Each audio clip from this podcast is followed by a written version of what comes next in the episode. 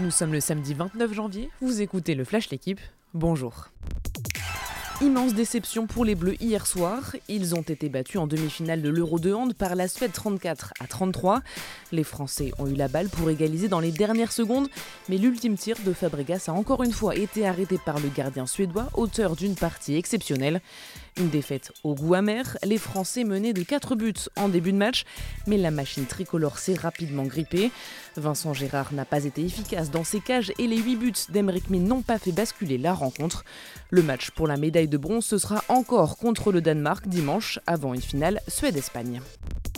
Huitième de finale de Coupe de France, Marseille reçoit Montpellier à 21h et Steve Monanda devrait retrouver une place de titulaire. Depuis le début de la saison, le gardien de 36 ans est relégué au rôle de joker derrière Lopez et ça devrait durer. Mais il a ce soir l'opportunité de se montrer. Hier, Nantes s'est qualifié pour les quarts de finale en battant Brest 2 à 0. Ashley Barty va-t-elle continuer sa démonstration? Elle affronte Daniel Collins ce matin en finale de l'Open d'Australie. Depuis le début du tournoi, la numéro 1 mondiale a été intraitable. En véritable rouleau compresseur, l'Australienne n'a perdu aucun set et espère remporter son premier titre chez elle à Melbourne. Ce serait son troisième grand chelem. Face à elle, l'américaine Collins, 30e mondiale, qui a jusque-là créé la surprise. Demain, ce sera Rafael Nadal contre Daniel Medvedev.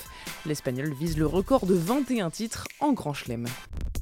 Antoine Dupont de retour, le demi de mêlée n'a plus joué depuis 7 semaines mais il sera bien titulaire ce soir contre le Racing à 21h. D'abord malade puis blessé au genou et enfin touché par le Covid, le capitaine des Bleus va retrouver du temps de jeu et ça tombe bien avant le début du tournoi Destination dimanche prochain contre l'Italie. Merci d'avoir écouté le Flash l'équipe, bonne journée.